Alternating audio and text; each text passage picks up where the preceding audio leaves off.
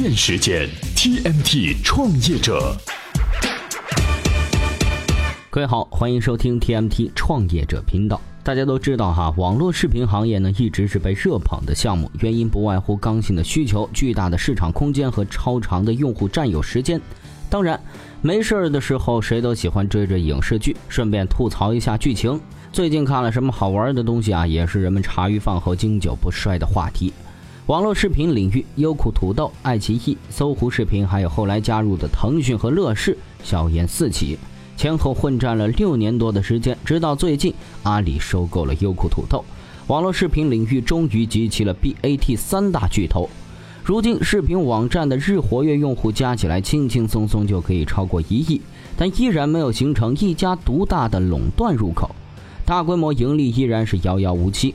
哎，说了这么多的网络视频哈，但我们今天呢，主角是说互联网医疗，他们有什么样的关系呢？有一种观点就认为啊，互联网医疗和网络视频行业很相像。那这两者具有什么样的共同点呢？咨询之后，我们回来接着聊。每日必知。为了展现技术实力，谷歌可能要自己造安卓手机了。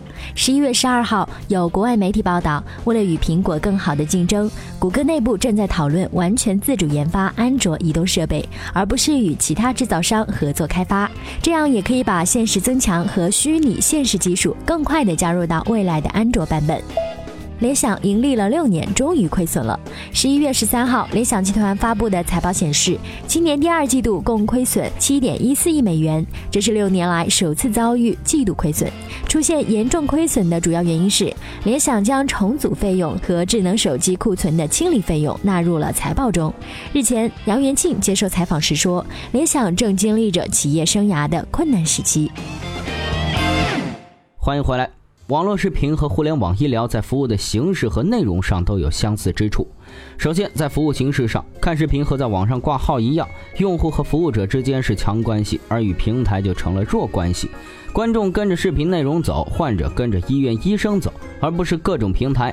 这种情形下的平台不容易成为垄断的入口。不妨打个比方，挂号网站和医生平台就像是视频网站，医生就像是影视明星，医院就像是电视台。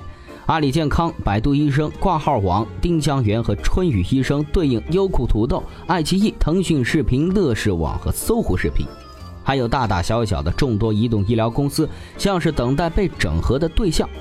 未来，互联网医疗如果真像视频行业那样，没有出现垄断入口的巨头，各家都主打内容和服务，那医疗健康服务就会像热门影视剧和综艺节目一样值钱。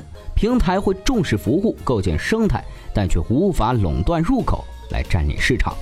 接下来说说服务的内容特征。互联网医疗和网络视频，它们的内容之间差异性很大，不容易进行标准化的操作。与之相对应的是打车行业的巨头之一滴滴，它的服务就很标准化，到达目的地即可。而互联网医疗呢，去哪儿看病事先要想一下吧，情况复杂一点的话，采取什么样的治疗方式也得考虑一番。这是一个目的不能预期、过程体验相对复杂的服务，就像视频内容是个性化差异很大的服务一样。有人喜欢追电视剧，有人喜欢看在线电影，有人喜欢血腥重口味的，有人喜欢看文艺小清新的，等等等等。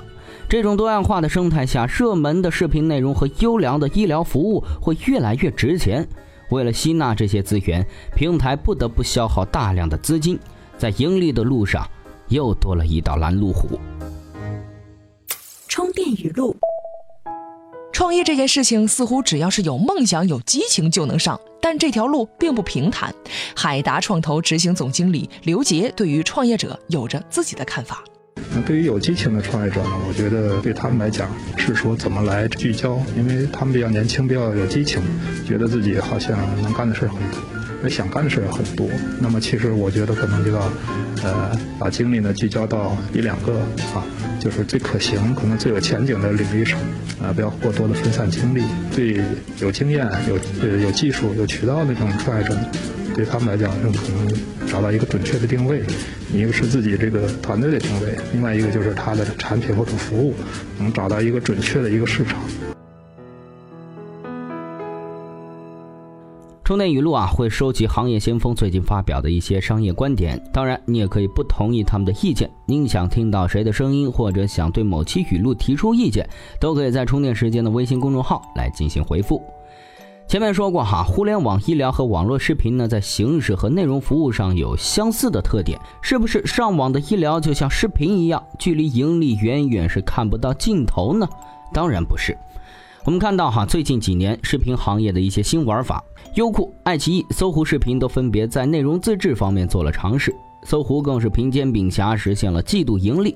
除了到处买版权，他们开始生产自己的 IP，做自己的内容。有什么启示呢？那就是对这种服务差异化、入口较分散的行业，最好自己建一个闭环的生态，服务优先于入口，形成自己的特点和优质的服务标准。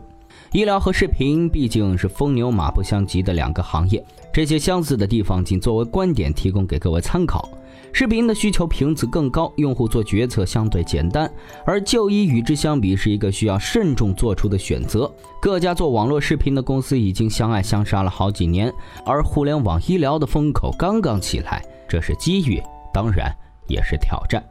好了，今天的干货分享就是这样，接下来来看看今天的关键词。今日关键词：充电时间。今日关键词：前台。你能想象公司前台和创业有什么关系吗？最近，来自旧金山的一家公司就把前台作为了创业项目。他们的业务呢，就是干掉任何一家互联网公司的前台，代之以一套操作简单的系统，把公司门口的 iPad 和 HR 的手机连接起来。据说，雅虎、空中时速和特斯拉等超过一千个公司都用了这套系统。他们可以统一管理全球各地的办公室，大幅降低企业运作的成本。不过，真要是引进了这款产品，可就没有前台小妹帮着收快递了。今天您只要在充电时间微信公众号回复“前台”两个字，就可以找到这篇文章了，详细的介绍了这款可以替代公司前台的产品。好了，今天的节目就是这样，感谢您的收听，我们。下期再见。随时随地，随心所欲，你的随身商学院。